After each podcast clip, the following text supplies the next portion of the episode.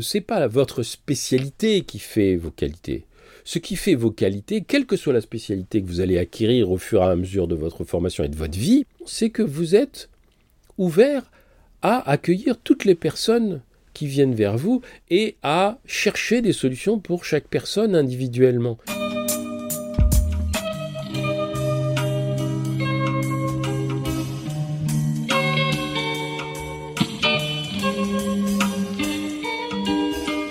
Bienvenue à tous sur Et surtout la santé, votre podcast lyonnais qui décortique des sujets de santé avec des spécialistes, avec des sportifs professionnels et parfois avec des patients aux histoires extraordinaires. Aujourd'hui, on a la chance d'avoir avec nous Marc Zafran, qui est surtout connu sous son pseudonyme Martin Vinclair. En plus d'écrire des livres à succès comme Le cœur des femmes ou La maladie de Saxe, que vous avez probablement déjà vu en librairie, Martin est également médecin et ses valeurs féministes et plus généralement humanistes m'ont donné envie d'échanger avec lui. En lisant par exemple Le cœur des femmes, qui est le livre que j'ai choisi pour préparer cet échange, on découvre le docteur Karma, un médecin à l'écoute, humain, plein de connaissances, bref, un docteur que l'on aimerait tout savoir. D'où le titre de l'épisode du jour, Comment être un bon soignant. Le sujet peut être un peu tabou, et j'espère que nos propos ne choqueront personne. Gardez en tout cas en tête que le but est de réfléchir, de se remettre en question et d'avancer. Si d'ailleurs ce podcast vous permet d'avancer, au moins dans vos réflexions, je vous rappelle que le meilleur moyen de m'aider en retour est de partager les épisodes à vos amis et si vous avez un iPhone, de mettre 5 étoiles à Et surtout la santé dans l'application podcast. Merci à vous pour ce petit geste et en attendant, on se retrouve tout de suite avec Martin Vinclair. Bonjour Martin, Bonjour Étienne. Merci de me recevoir euh, au lever du lit. Il est 9h chez vous, du coup C'est pas vraiment au lever du lit parce que je suis levé depuis 6 heures, mais euh, oui, il est tôt. il est 9 h du matin. Ok, bah parfait, vous êtes euh, en forme, alors j'imagine. Oui, oui. Donc, pour, pour nous expliquer un petit peu qui vous êtes, vous l'avez déjà fait dans de nombreux podcasts, mais malheureusement tout le monde ne vous connaît pas. Donc, exercice classique, est-ce que vous pouvez nous vous présenter et, en parlant de votre parcours, euh, si possible, euh, orienté en, tant que médecin. Bien sûr. Alors, je m'appelle Marc Zafran, c'est mon vrai nom. J'écris des livres euh, sous le pseudonyme de Martin Vinclair.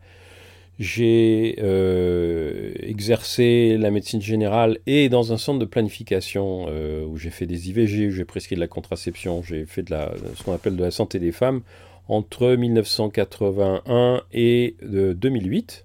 Depuis 2008, je vis au Canada. depuis début 2009, je vis au Canada, à Montréal. Euh, et pendant, ma, pendant toute ma carrière, j'ai écrit d'abord dans des revues, euh, ensuite j'ai écrit de la fiction, euh, et j'écris essentiellement des... des enfin, j'écris des livres et des essais dont le thème principal, c'est pas le seul, mais enfin le thème principal, c'est la santé, c'est les relations de soins, c'est les violences euh, exercé par les médecins sur les, sur les usagères et les usagers. Et puis, j'ai écrit beaucoup de livres sur la santé des femmes aussi.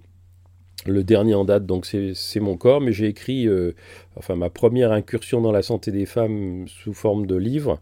C'était un livre qui s'appelait Contraception mode d'emploi, qui était le premier livre destiné au grand public exhaustif sur toutes les méthodes de contraception, qui était publié en France et qui était écrit par un médecin. Aucun médecin n'avait fait ça avant parce que les médecins français n'ont pas une grande tradition de vulgarisation de, l'information. Moi, j'ai toujours pensé que, en tant que médecin, un de mes boulots, c'était d'informer les gens sur bah, tout ce qui leur permettait de vivre euh, mieux. Alors la contraception, c'est simple, parce qu'on n'a pas affaire à des femmes qui sont malades, on a affaire à des femmes qui ont envie de faire des choix de vie. Donc, euh, si on veut leur rendre service, on leur donne toute l'information sur les outils qui leur permettent de faire ces choix de vie. Ok. Et donc, c'était mon premier. Voilà, c'était mon premier livre. Donc, on, va revenir sur ces sujets-là. Euh, donc, euh, Wikipédia avait dit juste. Alors, il y a une petite néance quand on regarde votre biographie, c'est qu'en 93, il nous explique, alors je ne sais pas qui a écrit, que vous quittez la médecine et que vous devenez écrivain à plein temps. Donc, 11 ans après votre diplôme, mais que vous continuez à exercer la médecine à temps partiel. Oui, alors j'avais un cabinet médical euh, entre 83, entre 81 et 83, j'ai fait des remplacements. Donc j'ai fait de la médecine générale euh, sur le terrain, mais pas dans mon cabinet. En 83, j'ai créé un cabinet. Et en 93, ce cabinet médical, je l'ai quitté parce que euh, je m'étais remarié, je vivais loin, c'était compliqué, donc je, me suis installé ailleurs dans la perspective d'ouvrir un autre cabinet médical. Et puis, il se trouve que pendant quelques années, j'ai fait d'autres choses, j'ai traduit, je travaillais à l'hôpital, donc j'avais toujours une activité médicale, et j'ai toujours eu une activité médicale à temps partiel jusqu'en 2008. Mais en 98, j'ai publié un roman qui s'appelle La maladie de Saxe, et là, euh, évidemment, j'ai été tellement. Euh, ce, roman a été reçu tellement bien que j'ai basculé euh, à 80% mon activité vers l'écriture parce que, encore une fois, pour moi, c'était au moins aussi important d'écrire des livres sur la santé, sur le système de santé, que d'exercer tout seul dans mon coin. Alors, j'ai toujours eu une activité, encore une fois, une activité médicale au centre de planification jusqu'en 2008, c'est-à-dire en, tout pendant 25 ans. Euh, mais j'étais pas médecin à temps plein pendant 25 ans, c'est vrai. Ok, donc vous avez exercé un, temps plein de médecin. J'imagine que qu'on a à peu près la même définition, qui est d'une quarante, cinquantaine d'heures par semaine. Donc ça, vous avez fait ça pendant 11 ans? C'est plus que ça. Mais euh, oui, oui, euh, parce que vous avez des gardes, etc. Euh, après, j'étais à temps partiel, c'est-à-dire j'étais deux journées à l'hôpital. Voilà, c'est ça que je voulais comprendre en fait. Combien de jours par semaine Donc deux jours par semaine à l'hôpital et le reste du temps à. Ouais, des fois, des fois c'était alors et, le reste du temps j'écrivais. Il faut savoir aussi que à l'hôpital, au centre de planification, euh, comme j'étais un des médecins du centre de planification, j'étais le médecin du centre de planification qui était le plus libre parce que je n'avais pas euh, de cabinet médical à moi. C'est moi qui remplaçais mes confrères quand ils étaient en vacances euh, et qu'il n'y avait personne pour les remplacer. Donc en fait, j'ai fait beaucoup plus que ça. Euh, en particulier, ça m'est arrivé de faire, euh, je sais pas moi, quatre matinées ou quatre demi-journées d'IVG dans la semaine parce que mes, mes confrères étaient en vacances l'été. Il n'y avait pas de. Ce qu'il faut savoir, c'est que les, au centre de planification, il n'y avait que des généralistes. Pendant 20 ans, il n'y a eu que des généralistes. Et ces généralistes n'étaient pas remplacés par les gynécologues quand ils prenaient leurs vacances, ils se remplaçaient mutuellement. donc il est arrivé un moment où euh, euh, moi, comme j'étais le plus libre, c'était et puis la, surveillante préférait que ce soit euh, moi parce que j'étais un habitué de la maison que de demander à un médecin extérieur de venir faire les remplacements. Donc en fait, tout ça c'est pas euh, quand, je dis formellement que j'étais là-bas deux jours, c'était beaucoup plus compliqué que ça, parce que j'étais aussi le, le, médecin volant qui, qui, prenait en charge les, euh, toutes les journées où un confrère était malade, etc. C'était moi qui, qui remplaçais. Donc j'étais celui qui, voilà, qui faisait le... Le joker, quoi. Euh, qui faisait le joker. Voilà, j'étais le joker.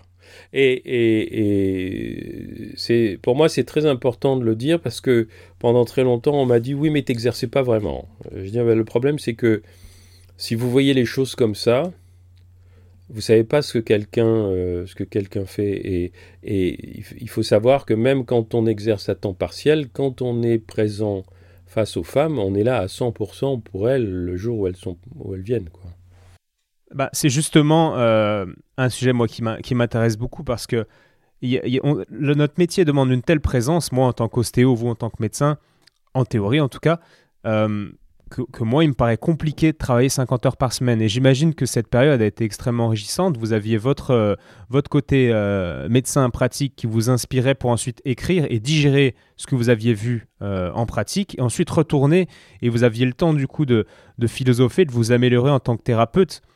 Chose que je pense euh, que, beaucoup de thérapeutes qui travaillent comme des bœufs du lundi au, vendredi n'ont qu'une envie, c'est d'aller euh, oublier la semaine, enfin se changer les idées le week-end, et au final euh, restent dans le même mode pendant des années.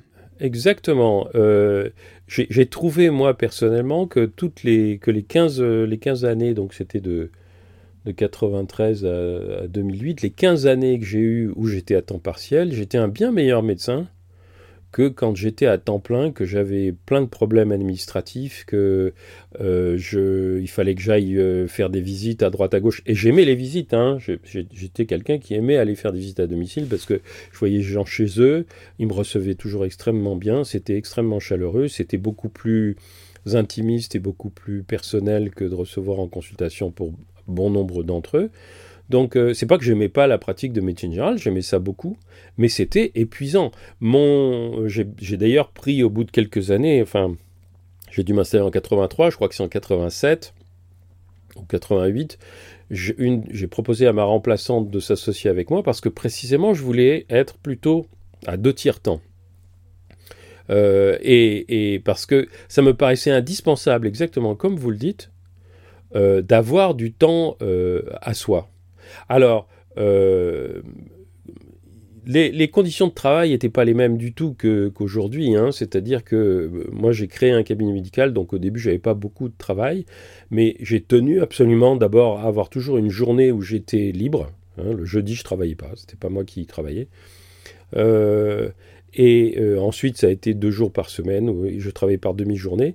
Ça me paraissait justement indispensable d'avoir des sas de décompression euh, après des plongées qui pouvaient être des plongées extrêmement, euh, extrêmement difficiles. C'était très confortable de pouvoir travailler avec quelqu'un qui connaissait les mêmes patients, qui avait, on n'avait pas pas toujours la même relation avec les patients, mais on avait une relation complémentaire et on avait une, vision qui était une vision le plus souvent euh, convergente de ce qu'on de, ce qu'on allait proposer euh, aux gens.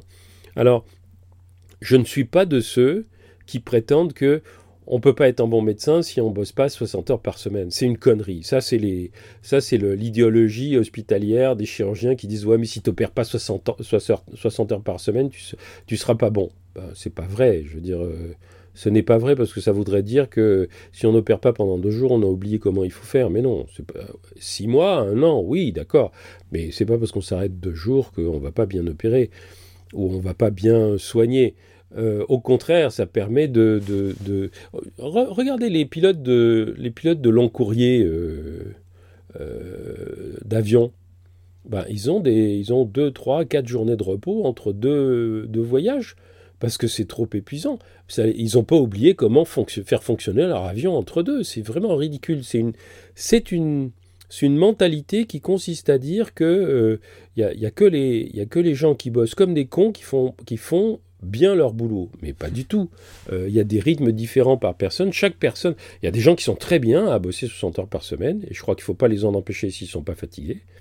Mais je crois qu'il y en a d'autres euh, qui sont beaucoup mieux à en bosser 25 ou 30 quand on est, quand on est un, professionnel de santé. Les, la profession, les professions de santé, c'est très prenant, c'est très exigeant sur le plan moral et, et comment dirais-je, psychologique. Et il n'y a aucune raison de traiter euh, les personnes qui soignent, enfin de, de maltraiter les personnes qui soignent ou de les obliger à se maltraiter.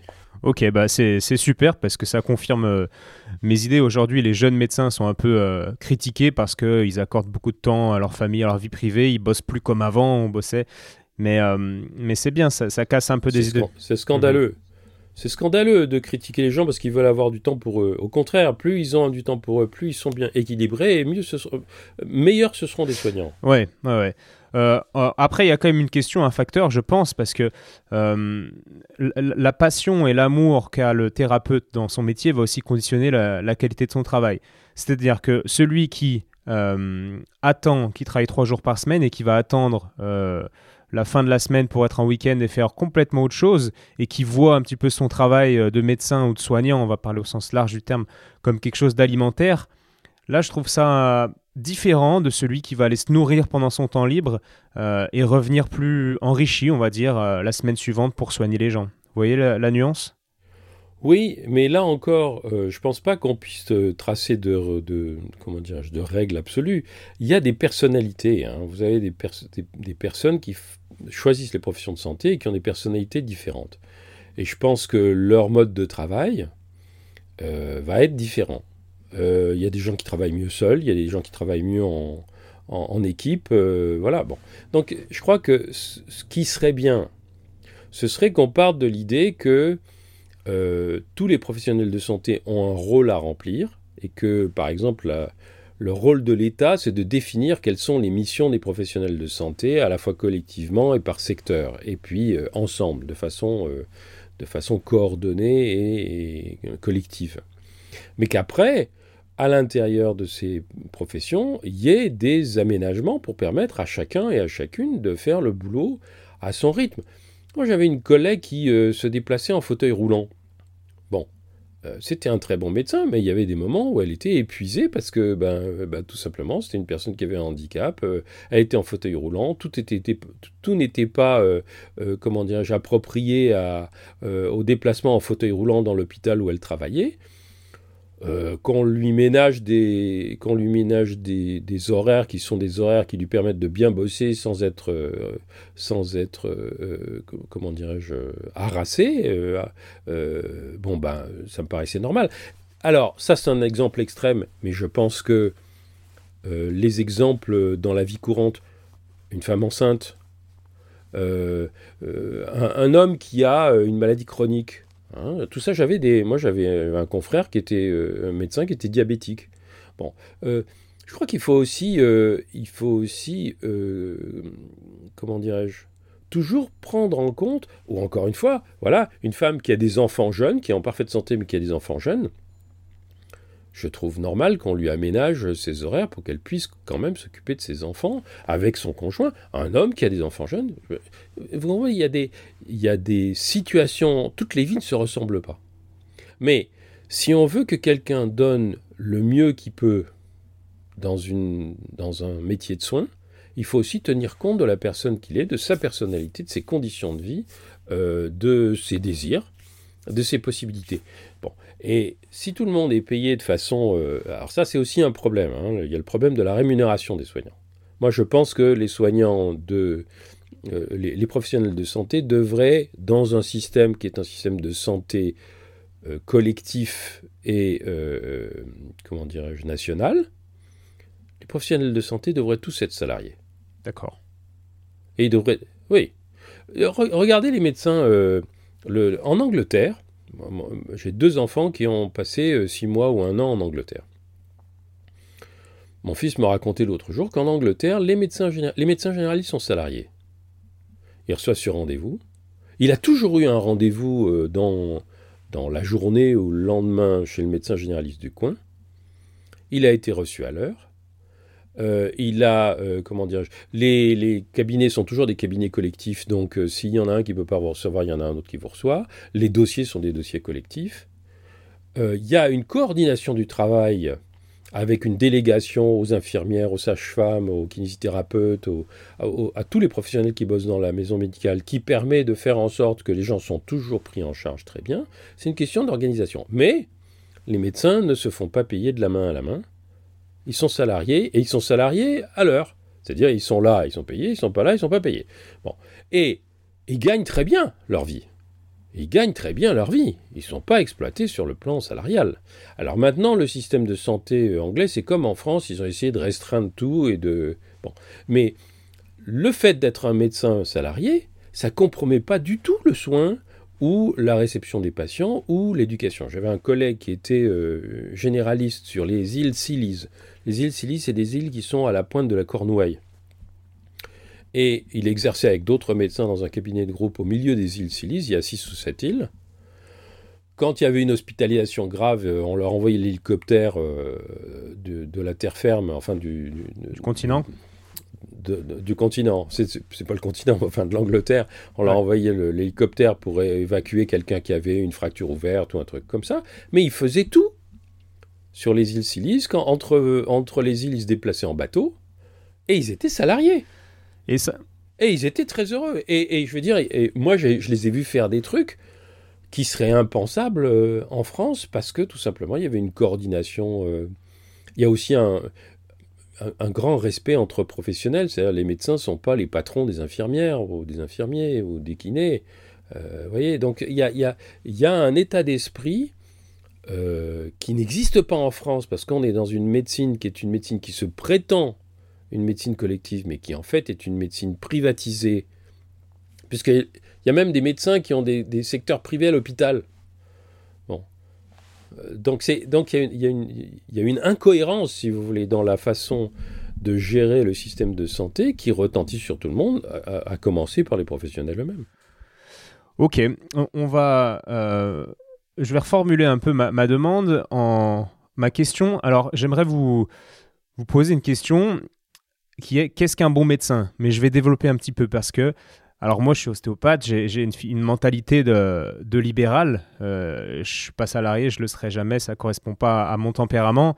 Et euh, du coup, je trouve que cette, euh, ce, statut de libéral me pousse, d'autant plus que nous, on n'est pas remboursé par, euh, peut-être par des mutuelles, mais pas du tout par la Sécu.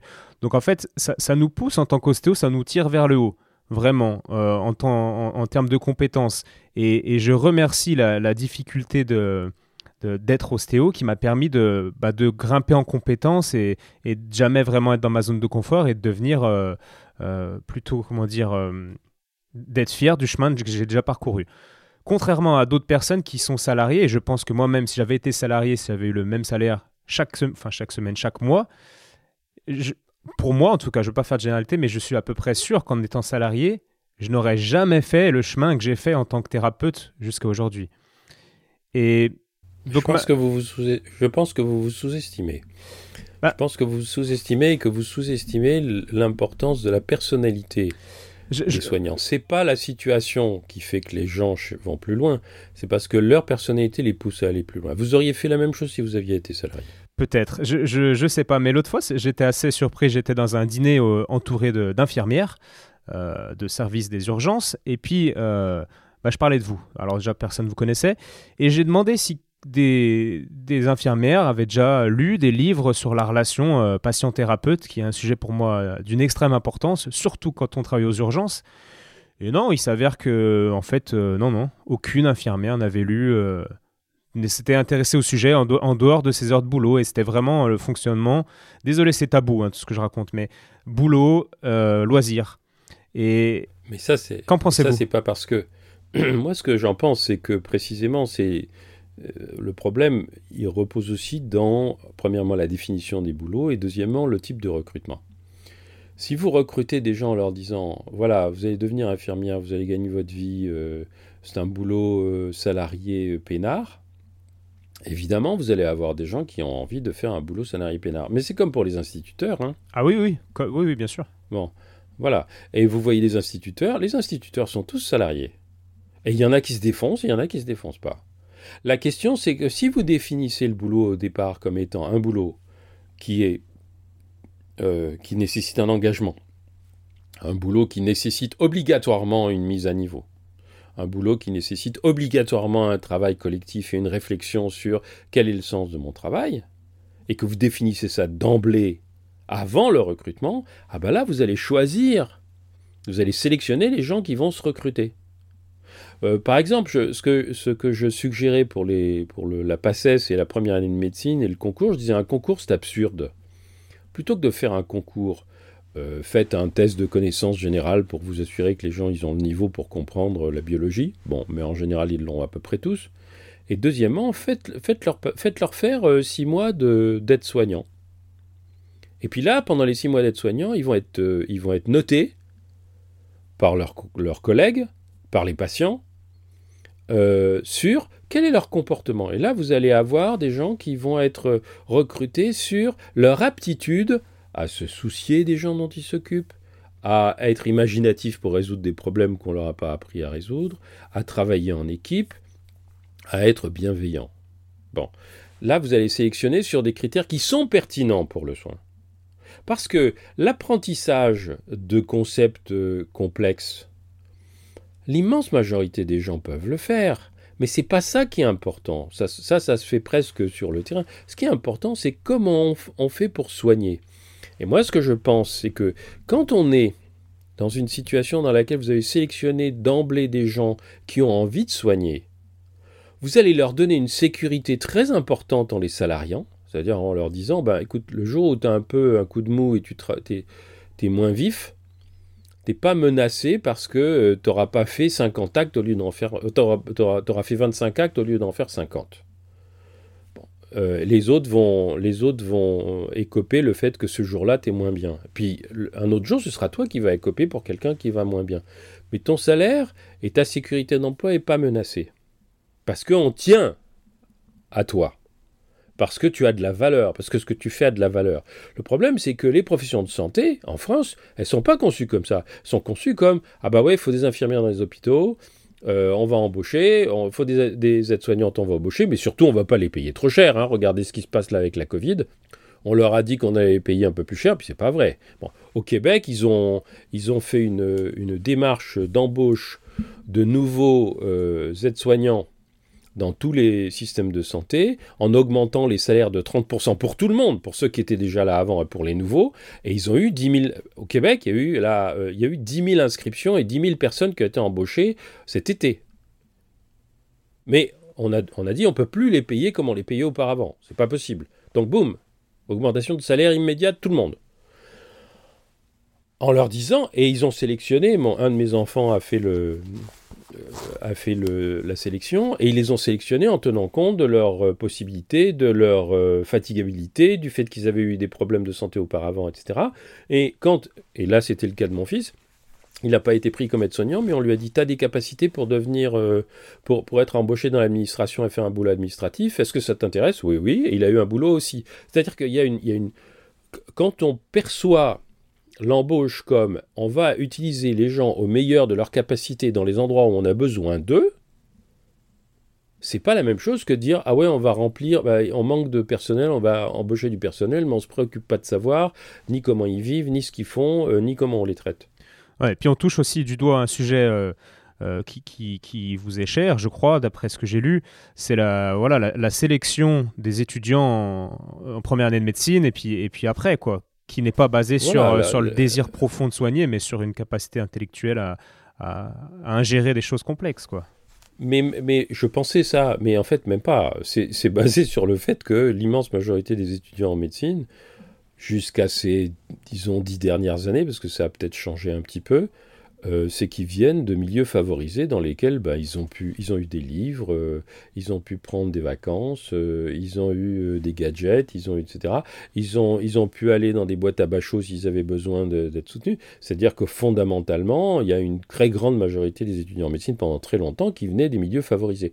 Mais c'est absolument pas, comment dirais-je, approprié parce que pour pouvoir soigner tout le monde, il faut que les professionnels de santé y viennent de toutes les couches de la population. Autrement, si vous venez seulement d'un milieu favorisé, il y a plein de gens que vous n'allez pas comprendre. Il y a plein de gens que vous allez mépriser, il y a plein de gens que vous allez maltraiter parce que vous allez dire bah celui-là c'est un c'est un ci, c'est un ça, etc. C'est un non-sens tel que les. Mais, ça, c'est parce qu'en France, on considère encore que les médecins, c'est. Euh, comment dirais-je Les médecins, c'est des. Euh, être médecin, c'est un statut. Les médecins, sont des privilégiés. Donc on sélectionne des privilégiés pour en faire des privilégiés. Et vous pensez qu'un privilégié, un médecin issu d'une famille euh, bourgeoise, disons, euh, ne pourra pas comprendre euh, un, non, un, quelqu'un de banlieue? Je, je, dis qu'il y a moins de chances pour qu'il puisse. C'est pas qu'il pourra pas. Moi, je suis, mon, mon, père était médecin.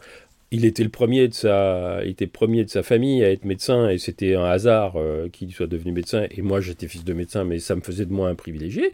Mais euh, j'ai été formé dans une éthique très particulière qui était que mon père venait d'un milieu très pauvre et qu'il savait ce que c'était que d'être pauvre, il savait ce que c'était d'être discriminé parce qu'il était juif, il savait ce que c'était que d'être, euh, euh, comment dirais-je, d'être renié par le gouvernement parce que pendant en 1941 les euh, les, Vichy a, retiré euh, leur nationalité aux Juifs d'Afrique du Nord, il savait tout ça et il soignait dans cet état d'esprit et il me l'a transmis. Mais c'est un hasard. Mais c'est un hasard s'il est devenu médecin. Euh, il est devenu médecin parce qu'il était boursier parce que son père était mort pendant la Première Guerre mondiale au front.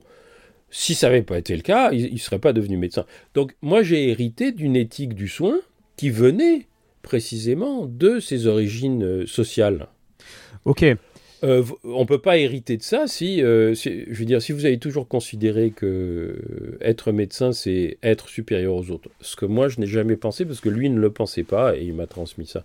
Si vous pensez que vous êtes supérieur aux autres, et, et, et ça peut être complètement, ça peut être complètement, comment dire, subliminal. Bien sûr, bah ça l'est souvent d'ailleurs. Voilà, ça peut être complètement subliminal. Si vous pensez que vous êtes supérieur aux autres, vous ne pouvez pas soigner correctement.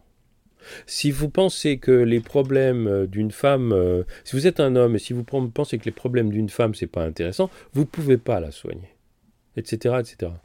Ça, rejoint plein de choses que j'ai notées dans, mes petits papiers autour, là, c'est génial. Et que diriez-vous du coup, admettons, euh, je m'appelle Jean-Charles, je suis issu d'une famille bourgeoise lyonnaise, je m'habille en chemise depuis que j'ai 12 ans, ma famille a beaucoup d'argent, j'ai voulu faire médecine parce que mon père voulait que je sois médecin. Moi, bon, euh, j'avais pas trop envie, je l'ai fait, je l'ai eu parce que j'avais des bonnes capacités intellectuelles. Aujourd'hui, j'ai lu des livres de Martin Winkler et je réalise l'importance de, de l'humanisme dans le soin et j'ai envie de m'ouvrir, j'ai envie de, voilà, de sortir de, de, de, de, ma, euh, de ma tendance due à, l'inconscient familial euh, qui, qui, me dit que je suis supérieur, etc. comment pourrais-je faire pour m'ouvrir et devenir un médecin bah, humaniste? Vous l'avez déjà fait. Je veux dire, je ne pense pas que ça naît du jour au lendemain. Je pense qu'on a des personnalités qui nous poussent vers les autres ou non, et on peut être euh, restreint ou contraint par notre éducation euh, à ne pas le faire. Mais je ne pense pas que c'est quelque chose qui, qui, apparaît. Moi, toutes les, ce, que, ce que vous me décrivez, je, je, peux vous citer, enfin, je pourrais vous citer, je ne vous les citerai pas parce que c'est confidentiel, mais il y a, il y a des dizaines de jeunes gens qui m'ont écrit ça en me disant d'un seul coup, je me suis rendu compte de trucs que je n'avais pas vus. Mais c'est ce qui m'est arrivé à moi aussi. Et c'est ce qui est arrivé à, Jean dans le livre Le cœur des femmes, c'est ce qui arrive à Jean. Voilà, exactement, c'est ce qui arrive à Jean. Donc, je ne crois pas qu'on peut créer euh, de l'humanité chez une personne si elle n'est pas déjà là. Je pense que le problème, il n'est pas là. Je pense que l'immense majorité des professionnels de santé, ils sont pleins d'humanité. Elles sont pleines d'humanité. Mais chaque être humain est plein d'humanité. Euh, oui, oui. Enfin, je pense qu'il y a un certain nombre de gens qui sont quand même des, des, des comment dire, ce qu'on appelle des sociopathes, c'est-à-dire des gens qui n'ont pas d'empathie ou très peu. Bon, mais euh, premièrement, ça se dépiste à condition de vouloir les dépister, et puis on leur dit, bah, écoutez, non, vous n'allez pas faire ce boulot-là, parce que s'occuper des autres, ça nécessite que vous ayez une empathie rudimentaire que vous allez ensuite développer. Ça se développe l'empathie le souci de l'autre, ça se développe. Moi, j'étais pas aussi empathique il y a 25 ans qu'aujourd'hui. J'ai appris à le développer. Mais c'est exactement ça. Il y a des choses dont j'ai pris conscience et d'un seul coup, je me suis dit, bah, je veux faire mieux. À partir du moment où vous voulez faire mieux, vous allez faire mieux. Vous allez faire mieux. Il faut vraiment qu'il y ait un conflit d'intérêts majeur, c'est-à-dire que vous vous disiez, ah là là, j'ai fait plein de dettes et il faut absolument que je fasse beaucoup d'argent comme le font certains médecins ou certains chirurgiens, et, à ce moment-là, vous éteignez votre empathie parce que vous avez une, encore une fois un conflit d'intérêts et vous êtes pris entre le marteau et l'enclume. C'est pas forcément possible d'être empathique et de prendre du temps pour écouter les gens. Il vaut mieux faire du chiffre. Hein. Bon.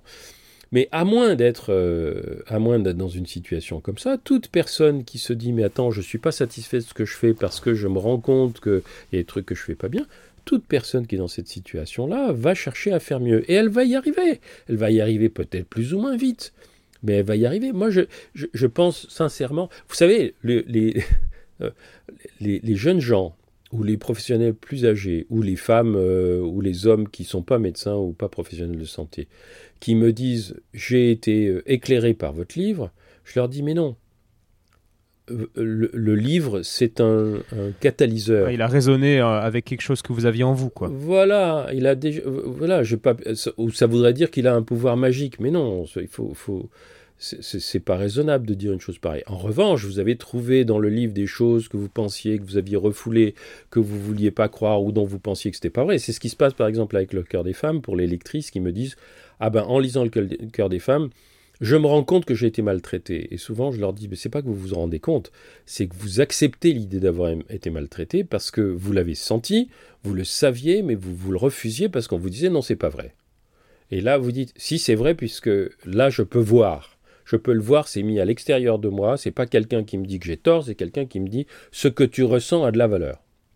Donc, je pense que euh, euh, véritablement, il y a un travail à faire de, facilitation, il y a un travail de, comment dirais-je, de, gratification euh, de l'engagement, de gratification du dévouement, de gratification de l'empathie, qui n'est pas fait, mais qui aiderait beaucoup de professionnels qui sont déjà en activité à s'épanouir mieux.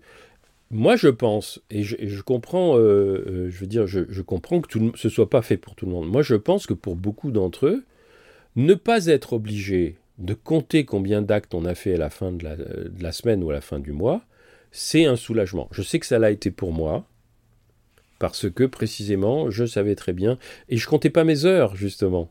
Euh, si je, s'il y avait des patientes qui arrivaient, j'étais là souvent une demi-journée le matin ou l'après-midi, Euh, s'il y avait des gens qui arrivaient après les heures, je disais, ben, je suis là, euh, faites-les entrer. Si j'avais eu un cabinet médical auquel retourner, j'aurais pas pu faire ça. Si j'avais eu 40 personnes dans la salle d'attente, j'aurais pas pu faire ça.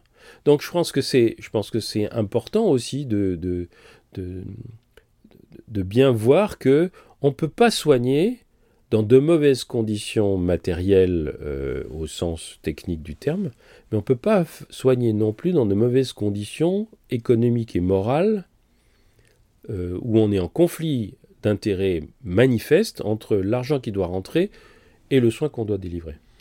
Ouais, donc ça, pose problème pour, euh, pour énormément de, de, situations et, de, et de centres de soins lyonnais voilà. pour, ceux que je connais. Moi, je pense à des, centres là, au moment où on parle et, et donc, d'après ce que vous dites, ils peuvent pas soigner correctement, quoi.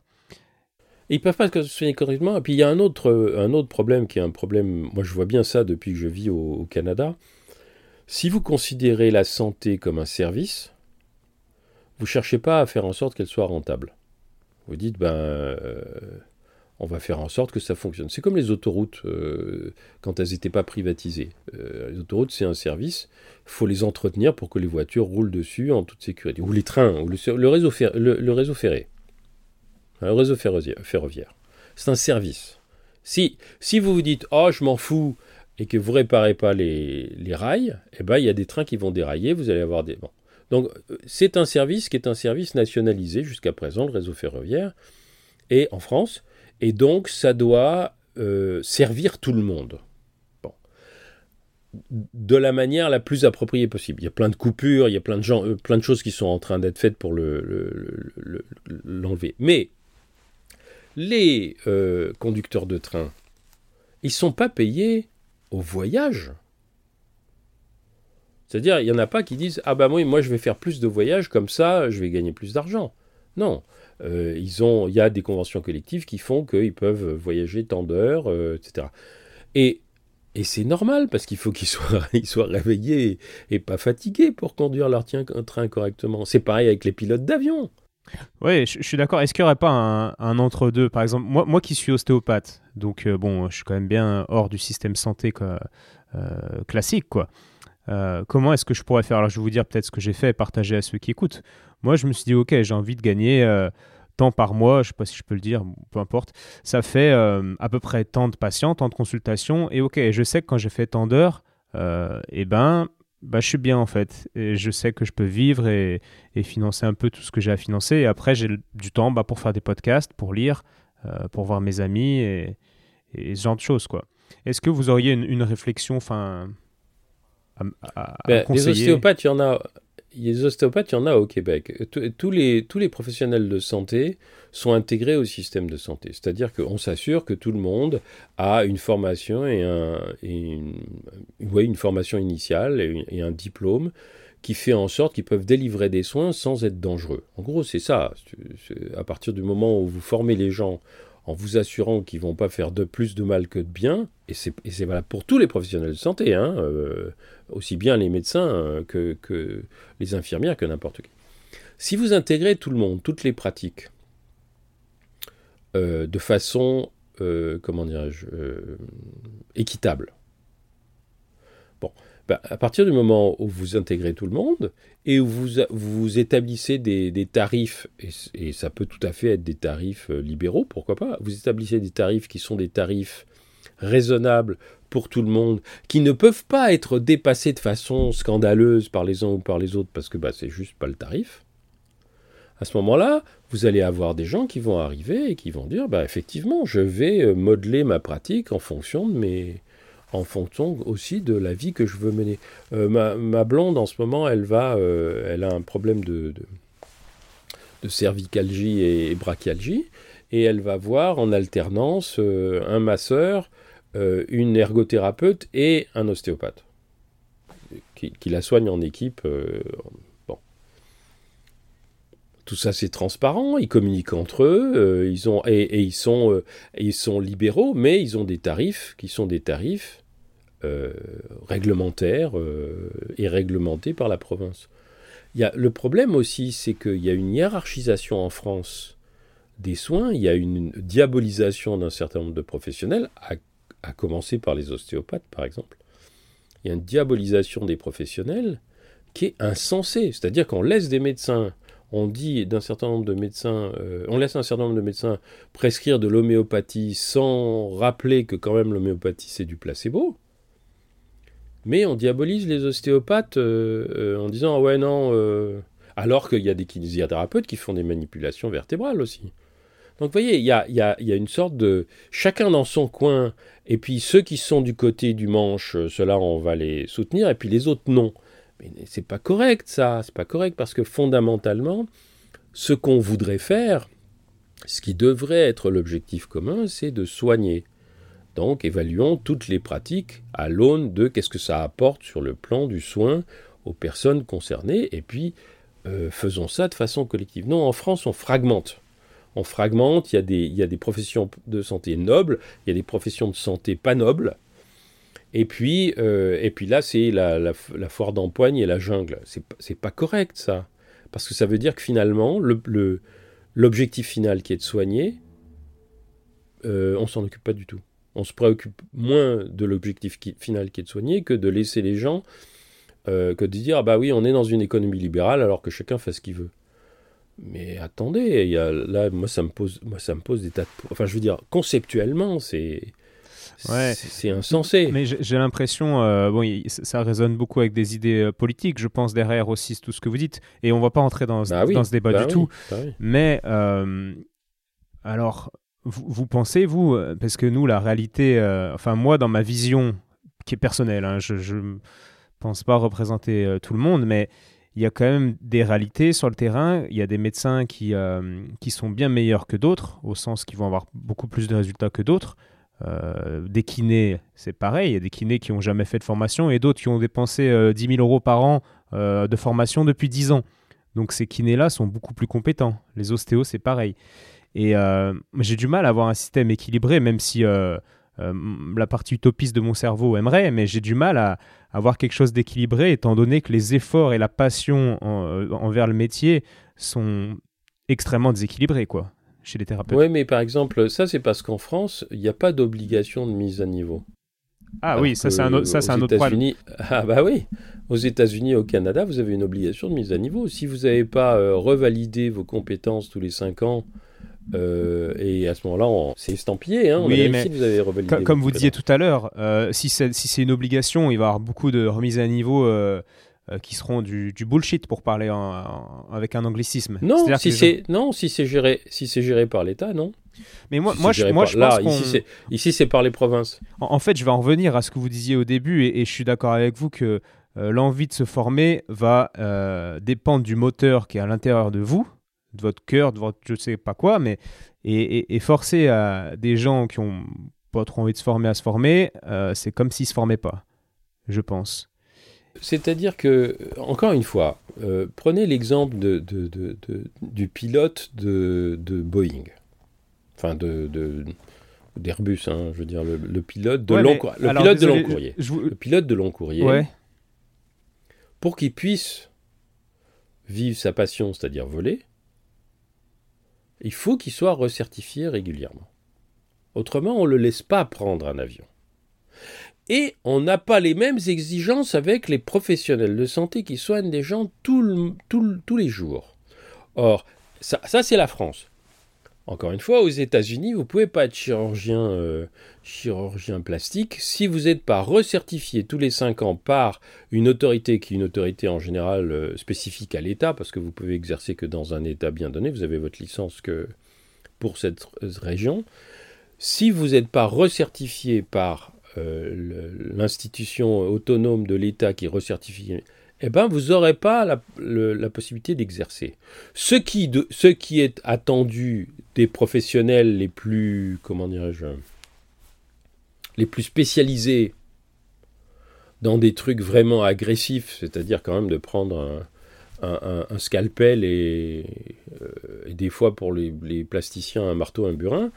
Bon, ça doit pouvoir être obtenu pour tous les professionnels de santé. C'est pas. Et une fois que vous avez dit ça à tout le monde d'emblée, c'est-à-dire vous présentez. Vous savez, on fait des, présentations de carrière professionnelle à l'école Bon, alors qu'est-ce que qu'est-ce qu'il faudra que je fasse si je, si je suis infirmier? Ben, il faudra que tu fasses ci, que tu fasses ça, que tu aies tel type de formation et que tu aies une mise à niveau tous les 5 ans. Euh, par... Ben, les gens sont prévenus. Ils veulent le faire, ils le font. Ils veulent pas le faire, ils le font pas. Oui, je suis d'accord. Et, désolé, je. Et ils rentrent, ils rentrent pas dans la, ils rentrent pas dans la carrière. Hmm.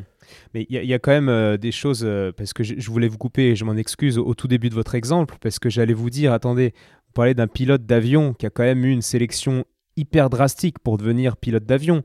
Euh, Précisément. C'est pareil pour le chirurgien plastique. Il fait partie du, du, très haut du panier, entre guillemets, en termes de résultats scolaires et de, et de carrière.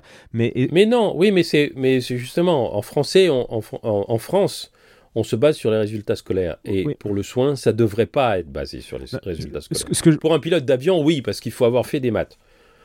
Mais pour un chirurgien, non. Ce que je veux dire, c'est que la motivation pour arriver euh, à ce niveau-là, euh, elle, doit être très forte, l'implication doit être très forte. C'est-à-dire que le gars, il en a chié pendant des années et des années, il sait ce que c'est que bosser, que de se former en permanence. Mais il y a des gens qui, ont, validé un diplôme. Euh, alors, je vais prendre le métier d'ostéo, par exemple, pour pas parler d'autres gens, mais le métier d'ostéo, je peux vous dire que c'est pas compliqué d'avoir son diplôme d'ostéo. Il y a des gens, euh, je me demande comment ils sont ostéo, sans vouloir euh, euh, cracher eh ben, sur les autres. Que les critères, peut-être que les critères sont pas suffisamment, peut-être que les critères sont pas suffisamment stricts. Et le problème, il est là. Le problème, c'est que encore une fois, on en revient toujours à la même chose. Vous disiez que c'est un problème politique, c'est un problème politique.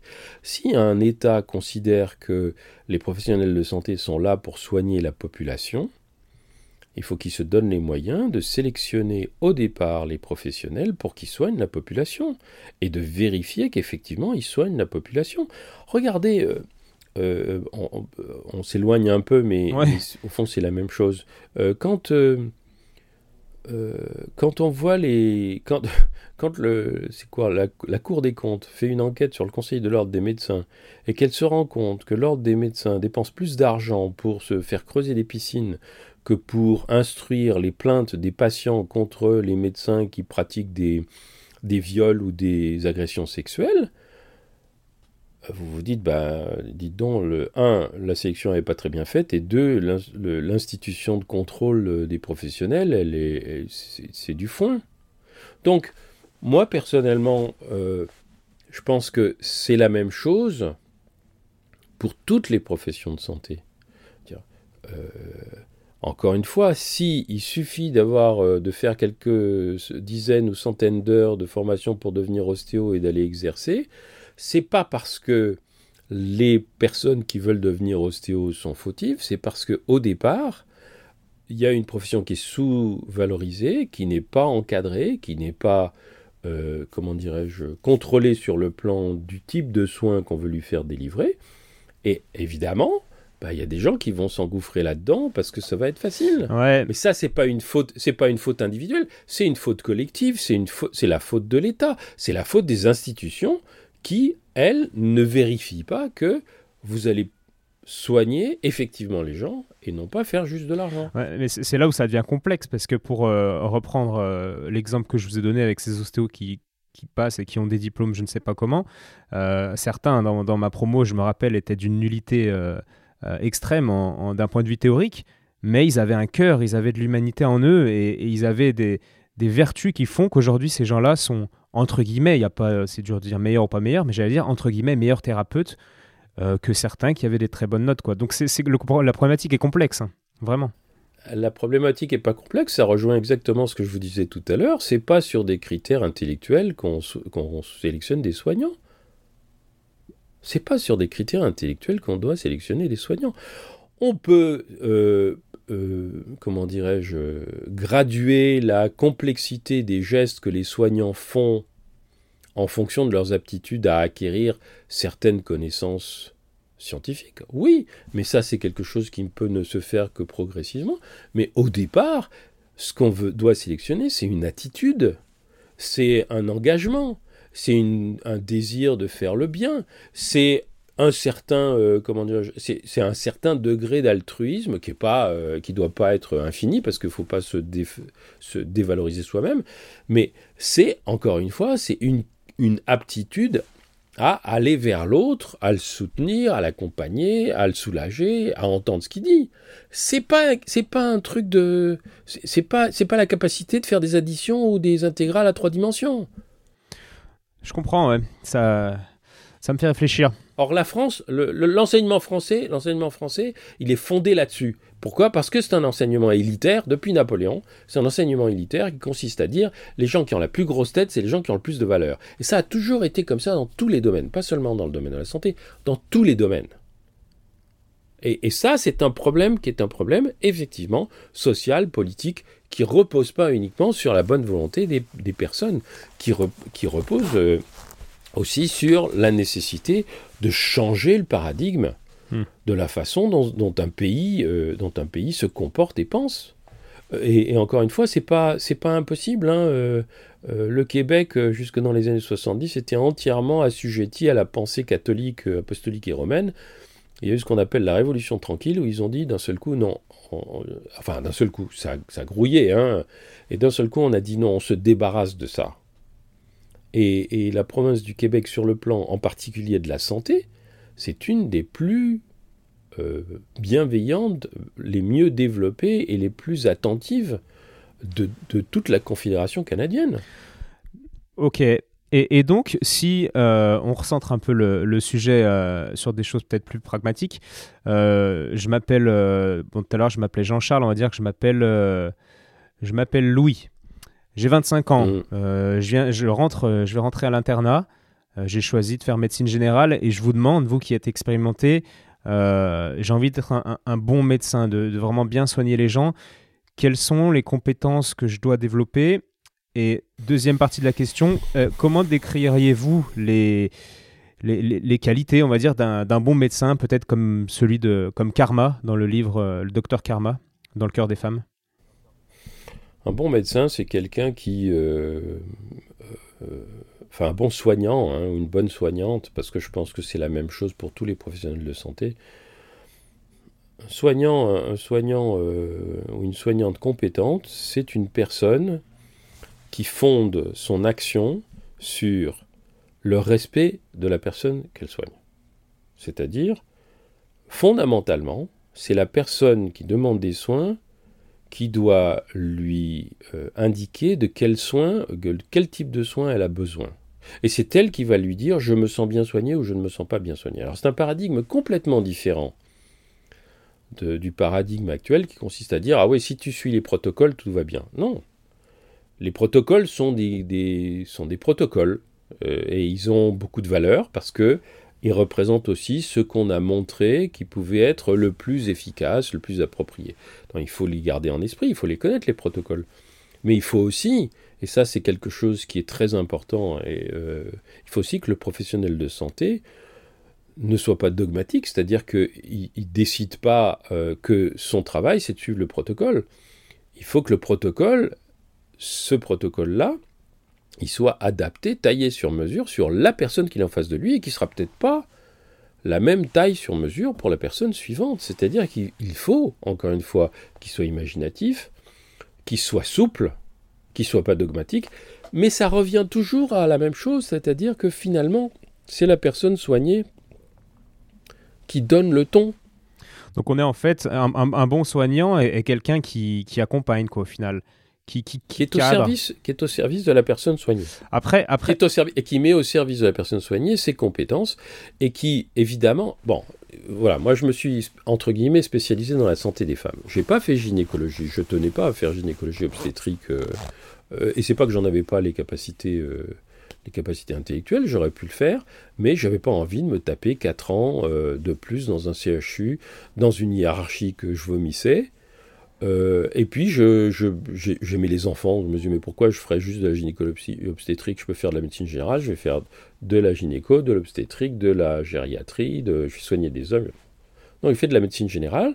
J'avais eu un, un, modèle autour de moi, j'adorais ça, j'adorais la variété que c'était de faire de la médecine générale. Il se trouve que, comme d'emblée, j'étais intéressé par la santé des femmes et que je suis allé travailler au centre de planification, et que ensuite, au bout de dix ans, je me suis retrouvé seulement au centre de planification, c'est ce que j'avais comme, euh, problèmes à résoudre pour les patientes, avec les patientes, au service des patientes, qui a guidé ma formation continue. C'est-à-dire que quand il y avait des trucs que je ne savais pas, parce qu'une femme m'apportait un problème que je n'avais jamais rencontré, ben j'allais potasser le sujet. Donc je suis devenu spécialisé là-dedans. Alors j'ai écrit des livres sur la contraception, j'ai écrit des livres sur les règles, bon. Euh, mais je ne crois pas qu'on puisse d'emblée, si vous voulez, à l'avance, savoir comment on va être bon dans tel ou tel domaine. Je pense que c'est bien d'avoir une formation la plus générale et généraliste possible. Puis après, vous faites des choix qui sont liés à votre vie personnelle. Vous allez dans telle ville plutôt que telle autre parce que votre conjoint ou votre conjointe va travailler là-bas. Vous allez travailler dans un cabinet euh, tout seul ou vous allez travailler dans un cabinet de groupe, etc. Il y a des... Je connaissais des cabinets de groupe dans lesquels, c'est de généralistes, dans lequel il y en avait toujours, euh, chacun d'eux avait une ou deux spécialités, entre guillemets, de préférence. Donc quand on était plutôt vieux ou plutôt jeune, on allait voir celui-là, quand on était une femme, on allait plutôt voir tel autre, etc. Et tout le monde était content de faire comme ça, parce que c'était ça, ça, euh, ça permettait d'avoir une action qui était une action collective, mais en respectant les tropismes de chacun. C'est de ça que je parle. C'est pas, c'est pas votre spécialité qui fait vos qualités ce qui fait vos qualités, quelle que soit la spécialité que vous allez acquérir au fur et à mesure de votre formation et de votre vie, parce que être un professionnel de santé, c'est se former toute sa vie. Euh, on apprend forcément toute sa vie, même si on ne veut pas, on apprend.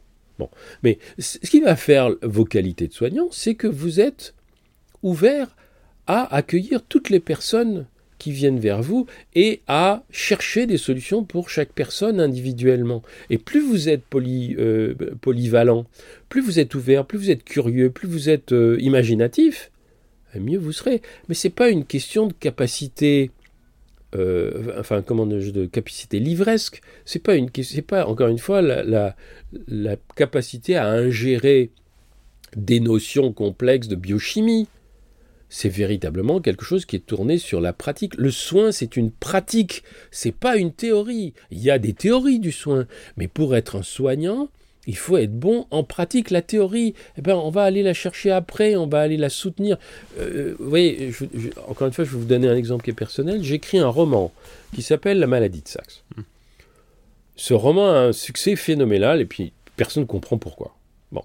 Et au Québec, on me fait venir, ça c'était avant que je vienne m'installer, hein, dix ans avant, euh, on me fait venir au Québec et on me dit, bah, votre livre, on le trouve formidable parce que c'est un livre sur l'éthique du soin. Je n'avais jamais entendu cette expression, éthique du soin, auparavant. C'était juste un vocabulaire qu'on n'utilisait pas en France euh, à la fin des années 90. Éthique du soin, ça n'existait pas, ou alors dans des micro-milieux. Je n'avais jamais entendu cette expression. Je dis, mais comment ça, c'est un livre sur l'éthique du soin? Je dis, oui, parce que vous montrez en pratique ce que c'est que soigner, ce que c'est que le care. Vous illustrez ça dans vos romans. Ah, j'étais Monsieur Jourdain, je faisais de la prose sans le savoir. Après, je me suis formé sur le plan de la théorie. Après, j'ai fait une maîtrise de bioéthique et maintenant je comprends pourquoi j'étais plutôt dans cette veine-là.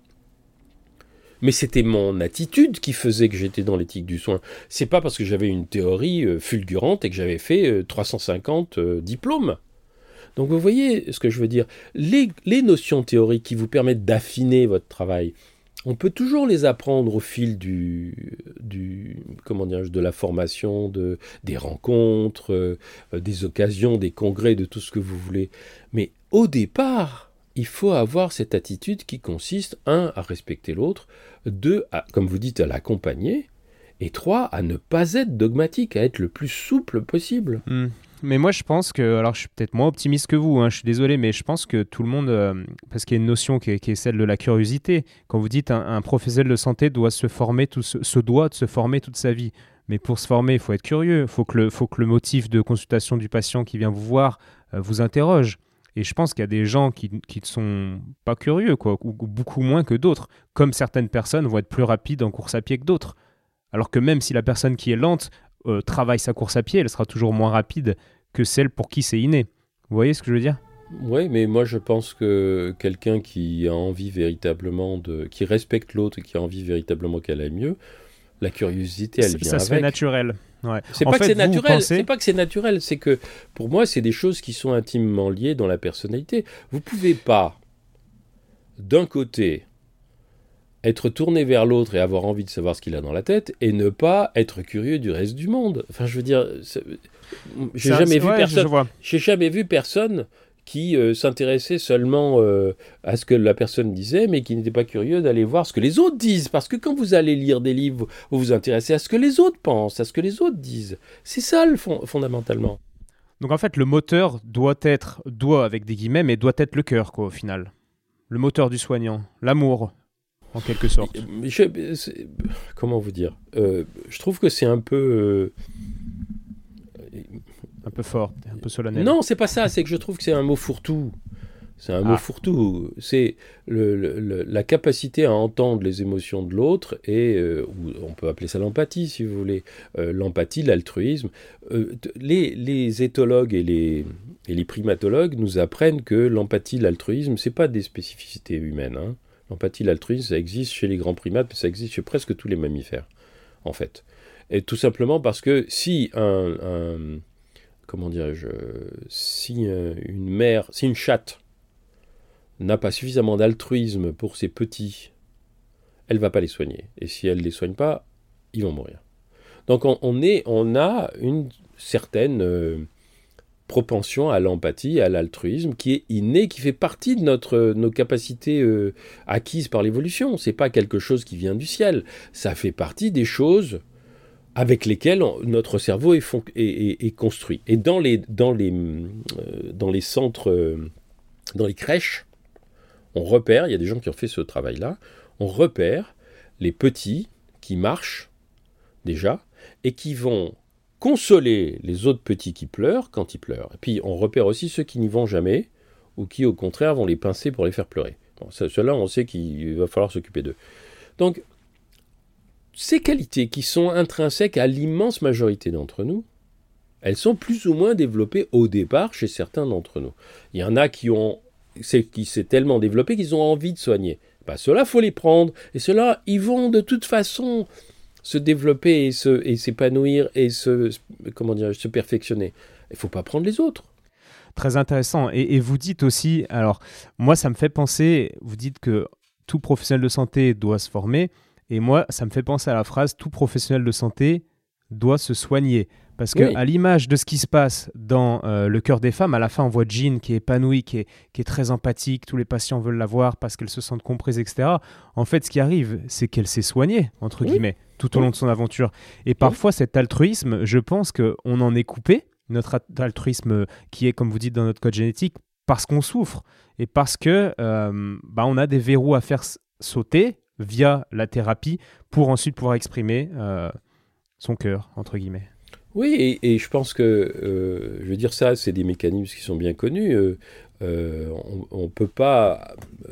Enfin, les, enfants qui ont été maltraités ne deviennent pas tous maltraitants, bien sûr. Au contraire, il y en a qui deviennent extrêmement bienveillants. Parce que notre capacité à encaisser les, malheurs ou, ou les violences où les catastrophes euh, qu'on a pu traverser sont très variables d'une personne à une autre. Mais tous ces, trucs-là, on, on le sait. Ne pas tenir compte de ça dans la façon dont on recrute les professionnels de santé, c'est criminel à mon avis. Parce que ça veut dire qu'on met, non seulement on choisit des gens qui sont incapables de soigner, mais en plus on met des gens qui sont capables de soigner dans des situations impossibles euh, c'est-à-dire qu'ils sont obligés de choisir entre leur silence et le soin pour les autres. C'est-à-dire on les met dans des situations de cruauté qui s'infligent à eux-mêmes alors qu'ils euh, ne devraient pas. Les étudiants, il y a de plus en plus de, révoltes contre les maltraitances qui sont faites sur les étudiantes et les étudiants à l'intérieur des, écoles de, de profession de santé, aussi bien chez les infirmières que chez les médecins, que chez les sages-femmes, etc.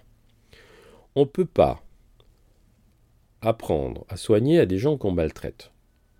Mais quand un, jeune homme ou une jeune femme de 17 ans ou 18 ans rentre dans une école de santé, sa vie n'a pas toujours été rose derrière. Elle a pu être très difficile. Ne pas tenir compte de ça. Ne pas l'aider et lui proposer de, voilà, justement, soigner ces blessures qu'elle a peut-être eues. Il y en a qui sont en parfait état, hein, il y en a qui vont très bien, cela pas de problème, mais ceux qui ont eu des blessures et qui sont quand même aussi altruistes et empathiques, ne pas les aider à se soigner et à exercer leur métier dans de bonnes conditions, c'est une cruauté. Ça crée des catastrophes. Parce que soit c'est eux qui en pâtissent, soit ils se verrouillent, et à ce moment-là, c'est les gens qui vont s'occuper qui vont en pâtir. Oui, pour moi, ça va très loin. C'est-à-dire que vous parliez du cœur des femmes. Dans mon esprit, le cœur des femmes, l'un des messages du cœur des femmes, c'est, euh, et c'est pour ça qu'il y a cette fin, c'est la personne que tu soignes aujourd'hui, c'est le soignant ou la soignante de demain. Bon. Euh, pour moi, c'est implicite, c'est jamais dit comme ça dans le livre, mais la fin, c'est ça que ça veut dire. Si tu soignes quelqu'un aujourd'hui, et soigner, ça peut être ne rien faire. Soigner, ça peut être respecter la personne telle qu'elle est. Bon. Tu soignes quelqu'un aujourd'hui, tu prépares le soignant ou la soignante de demain. Qu'est-ce qu'on a dans la vie, enfin, qu'est-ce que cette foutue vie humaine a à nous proposer hein? dans, le, roman euh, suivant, L'école des soignantes, il y a un des personnages qui dit Moi, je trouve scandaleux. Euh, j'ai pas choisi de venir sur, au monde. On me l'a imposé et on est tous dans le même cas. nous n'avons pas choisi de venir au monde. Et toute perspective qu'on a, c'est que on va souffrir et on va finir par mourir. Dans le meilleur des cas, on va être heureux, mais ça va pas se faire sans mal, va falloir ramer quand même. Donc il y a quelque chose de scandaleux fondamentalement dans l'existence. La seule manière, hein, c'est pour ça que Camus dit euh, la seule question philosophique qui vaille, c'est le suicide. C'est est-ce que je vis cette vie alors qu'elle est scandaleuse ou est-ce que je y mets fin tout de suite?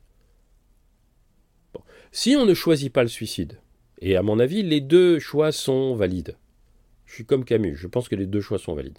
Mais si on ne choisit pas le suicide, la moindre des choses sur le plan moral, c'est de faire en sorte de contribuer à l'atténuation du malheur du monde, à apaiser les souffrances des autres, les siennes et celles des autres. Ça, c'est un objectif euh, moral et philosophique qui me semble sinon indiscutable, parce qu'on peut très bien en choisir un autre, mais en tout cas, euh, enfin, sinon, sinon obligatoire, hein, euh, c'est pas obligatoire, on a, on a le droit de ne pas choisir ça, mais à mon avis, c'est indiscutable. Je ne vois pas comment on pourrait discuter mon désir de faire en sorte de soulager la souffrance du plus grand nombre de gens possible en faisant ce que je fais. On peut contester mes, façons de parler, euh, mes prises de position, mes opinions politiques, tout ce qu'on veut, mais on ne peut pas contester ou considérer que mon, désir de soulager la souffrance du plus grand nombre de gens soit une euh, option euh, de vie, un, projet de vie valide. Bon. À partir de ce moment-là, ben, encore une fois, quand on fait de façon pragmatique un système de santé, si on n'a pas cette idée, au fond, assez simple que un système de santé, il est fait pour faire en sorte que les gens souffrent le moins possible. Vous ne pouvez pas sauver tout le monde, vous ne pouvez pas empêcher les gens de mourir, vous pouvez pas, etc. Mais vous pouvez faire en sorte de faire euh, que, le plus grand nombre de gens souffrent le moins possible. Après, tout est lié. Les conditions économiques, euh, la formation des soignants, le recrutement des soignants, etc. Et vous, personnellement, en, tant que soignant et écrivain, en tant qu'homme, on va dire, euh, qu'est-ce qui vous a soigné dans votre vie? Euh,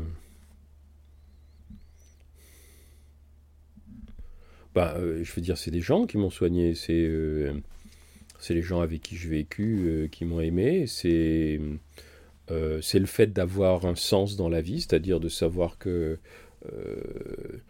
quand, quand une femme rentrait en consultation et qu'elle n'allait pas bien du tout, puis qu'elle sortait en me disant je, je me sens beaucoup mieux, ça, ça me soigne moi aussi. Hein.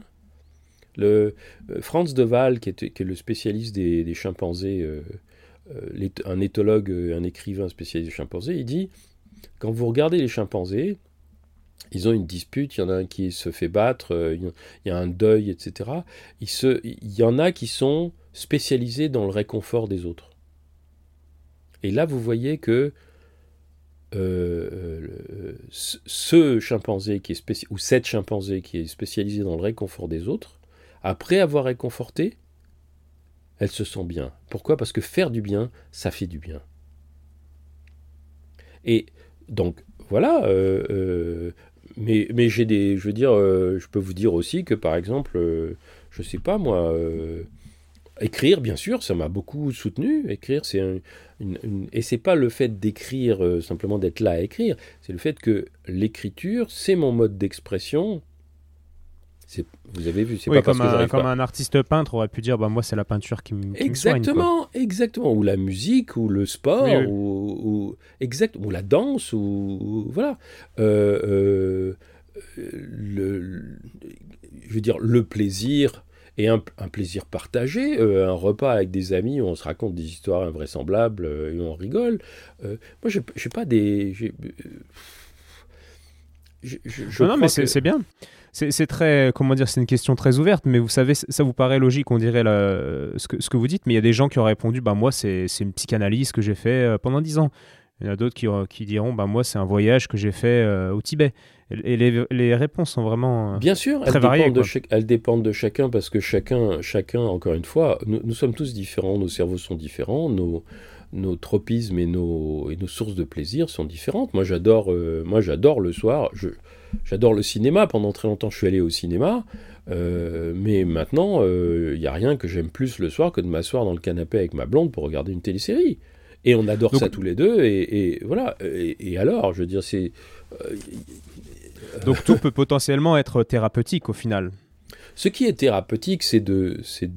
Non, ce que je pense qui est le plus thérapeutique finalement, c'est d'avoir, c'est d'avoir du sens dans la vie, parce que fondamentalement, on en revient à ce que dit Camus. Hein, euh, si ma vie n'a pas de sens, qu'est-ce que je peux faire d'autre que de me suicider?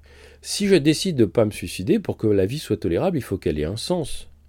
Mm-hmm. Il faut qu'elle ait un sens. Et avoir un sens, ce qu'en anglais on appelle purpose, avoir un sens, avoir un, euh, un objectif de soi, si vous voulez, un, c'est, euh, ça peut pas se trouver. il me semble, hein, euh, et je crois que ça dépend aussi, encore une fois, des personnalités. Pour ce qui, me concerne, euh, recevoir, euh, entendre, je sais pas moi, voilà, lire, un message d'une femme qui me dit J'ai acheté votre dernier livre, c'est mon corps. Et puis je l'ai acheté pour moi, mais ma fille me l'a piqué. Et là, elle, est en train de le lire et elle me dit Mais Comment se fait-il que je sache pas tout ça déjà? Et, elle est en train de devenir, ça, la, comment dire, ça, l'agite parce qu'elle est à la fois elle est contente de lire le livre, elle est en colère qu'on lui ait pas raconté, on lui ait pas dit la vérité sur son corps, etc., etc. Et moi, je tire un plaisir infini à savoir que cette jeune femme qui, qui ne me connaît pas, par l'intermédiaire d'une femme qui ne me connaît pas non plus, mais qui avait lu mes livres avant, est en train de sentir quelque chose bouillonner en elle parce que j'ai écrit un foutu bouquin. Euh, ça, c'est du sens. Ça, c'est purpose. Euh, vous voyez? Euh, Ou encore, ce que je disais hier à une, de mes correspondantes, je lui disais, ben, quand je me suis mis à écrire des livres et à les publier, je me suis dit, bon, ce que je veux, c'est que dans dans deux générations, euh, j'ai une, petite fille qui a, une, qui a une, un an et demi, mon fils et ma bru ont une petite fille. Euh, je veux que ma petite fille, parce que je suis un, je suis un enfin, je suis tard, je suis un grand-père tardif, quoi. Donc euh, je veux que ma fille, je me dis, ma petite fille, dans 30 ans, je serai plus là, elle regardera euh, les étagères de ses parents où il y aura quand même quelques-uns de mes livres, elle en prendra un au hasard, elle les aura jamais lus, elle en prendra au hasard, elle l'ouvrira, elle n'aura pas honte. Elle n'aura pas honte d'avoir eu un grand-père qui écrivait ces livres-là, parce qu'on peut pas, je crois pas qu'on peut avoir honte d'avoir écrit les livres que j'ai écrits. J'aurais honte si j'avais écrit les livres que Louis-Ferdinand Céline a écrits, par exemple. Je connais pas. Vous connaissez pas Louis-Ferdinand Céline, c'est très bien. C'est le médecin écrivain que tout le monde euh, présente comme le plus grand écrivain euh, français du XXe siècle et qui, euh, était une ordure antisémite. Mais sous prétexte que, entre guillemets, il écrivait bien, tout le monde dit oui, c'était une ordure antisémite, mais c'est le plus grand écrivain français. Non, je crois qu'on ne peut pas être le plus grand écrivain français et une ordure antisémite, ou une ordure raciste, ou une ordure sexiste.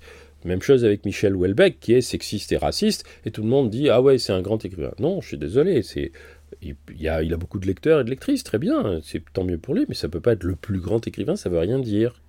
Ok. et je suis sûr, je suis sûr que les petits enfants de de Michel Houellebecq ils seront pas fiers. Euh, n'auront pas le même. Non, je sais pas s'ils seront pas fiers, ils seront peut-être fiers, mais je voudrais, je préfère que ce soit mes petits enfants, que mes petits enfants lisent mes livres, euh, plutôt que les livres de Michel Houellebecq, qu'ils les trouvent sur leurs étagères comme étant ceux de leur grand-père. Je pense que, euh, vu l'avancée du féminisme, les, livres de Michel Houellebecq, dans 15-20 ans... On peut être à la mode. Bon. C'est pas qu'ils sont plus à la mode, c'est qu'on pourra être extrêmement critique euh, euh, par rapport à eux. Moi, ça va, je veux dire, on pourra dire je suis dépassé, et je serais très heureux qu'on dise je suis dépassé, mais on pourra pas dire que j'étais un salopard qui écrivait des choses sexistes. Et, du coup, bah, vu, qu'on parle de vous, hier, je vous disais, j'ai eu une coïncidence, euh, une rencontre avec une libraire qui était fan de votre, de votre œuvre, hein, on va parler comme ça, et qui me demande, et je lui ai dit, si vous auriez une question à poser euh, à Martin Vinclair, quelle serait-elle? Et elle me dit, ah ben, je, veux savoir, alors je l'ai noté parce que c'est dur à dire, je veux savoir où en est la pentalogie. Parce qu'apparemment, vous avez écrit deux livres et puis il en manque, euh, il, en manque pour que ça fasse cinq. la pentalogie. Euh, oui, alors j'ai commencé une, comment dire, une suite romanesque qui s'appelle, enfin qui commence par le premier c'est Abraham et fils, ensuite il y a les histoires de France, et le troisième à venir peut-être à la fin de l'année prochaine ou au début de l'année suivante s'appelle De France en Amérique. Et un jour j'ai écrit que il y aura entre 3 et 5 romans, euh, parce que c'est l'histoire de la relation entre un, entre un père et son fils, euh, et je voulais euh, montrer leur relation entre, entre le moment où le fils a 8 ans et puis le moment où lui-même est un adulte. bon, alors les deux premiers, c'était l'enfance et l'adolescence. Là, il va être un jeune adulte. Il passe un an en Amérique. Je ne sais pas encore ce que seront les suites, mais voilà, le troisième, euh, le troisième va arriver, et je pense que c'est ça la réponse qu'elle veut savoir. Ok. Elle veut avoir. Le troisième, euh, le troisième va arriver l'an prochain, je pense à la fin de l'année prochaine ou au tout début de 2022. Ok, et eh ben je lui ferai, je lui ferai écouter. Elle travaille à la, librairie du tramway, très bonne librairie, euh, à côté de Pardieu. Voilà. Bon bah super. Bah, là ça, ça, fait déjà une heure et quart qu'on enregistre, donc on, on va s'arrêter si ça vous va. Hormis si vous avez une chose euh, qui vous tient vraiment à cœur de, non, non, d'exprimer. Non, non, Étienne, merci de m'avoir donné la parole aussi longtemps. C'est après vous, c'est vous qui allez devoir monter. Ça, c'est plus compliqué pour vous que pour moi. ah bah ça, c'est, c'est Pauline hein, qui gère. Moi, je délègue le montage. je me focalise sur mes patients qui me demandent beaucoup, beaucoup d'énergie et, je délègue le maximum pour ne pas être, être épuisé. Bon, bah c'est bien. Alors merci, merci à Pauline, merci d'emblée à Pauline de, voilà. du travail qu'elle fait et qu'elle va faire. Et pour info, c'est Pauline qui m'a dit j'ai vu quelqu'un de génial parce qu'elle travaille dans une radio et euh, que tu devrais interviewer, etc. Et bien, en parlant de vous, quoi. Et, euh, mais ça, c'était au tout début du projet de podcast et la vie fait qu'on m'a reparlé de vous, euh, voilà, les, les, gens de femmes ici, ailleurs, etc. Les, tous ces gens-là lyonnais et bref, coïncidence fait que je me retrouve là euh, aujourd'hui. Je voulais vous, je voulais vous remercier euh, euh, vivement parce que là, dans tout ce que je vous ai dit, j'ai développé de façon véritablement, comment dirais-je, j'ai beaucoup développé ce que je pense sur la formation des soignants, le système de santé, etc. J'avais jamais eu l'occasion de le faire oralement comme ça. Donc, euh, donc merci beaucoup parce que euh, ça me. Comment dirais-je C'est très. c'est très gratifiant euh, de pouvoir. d'avoir la liberté de s'exprimer. Bah, avec plaisir. Bah, moi, c'est ce qui m'intéressait. Donc, on est bien tombé. Donc, merci. Martin, bah, Marc, merci plutôt, Marc, on va vous appeler. Et puis. Marc ou Martin. à une prochaine, peut-être à Lyon contre, contre, contre la la situation vous permettra de, de, venir euh, sur notre continent. Quoi. Avec, avec grand plaisir. Allez, à bientôt Martin. À bientôt. Au revoir. Au revoir.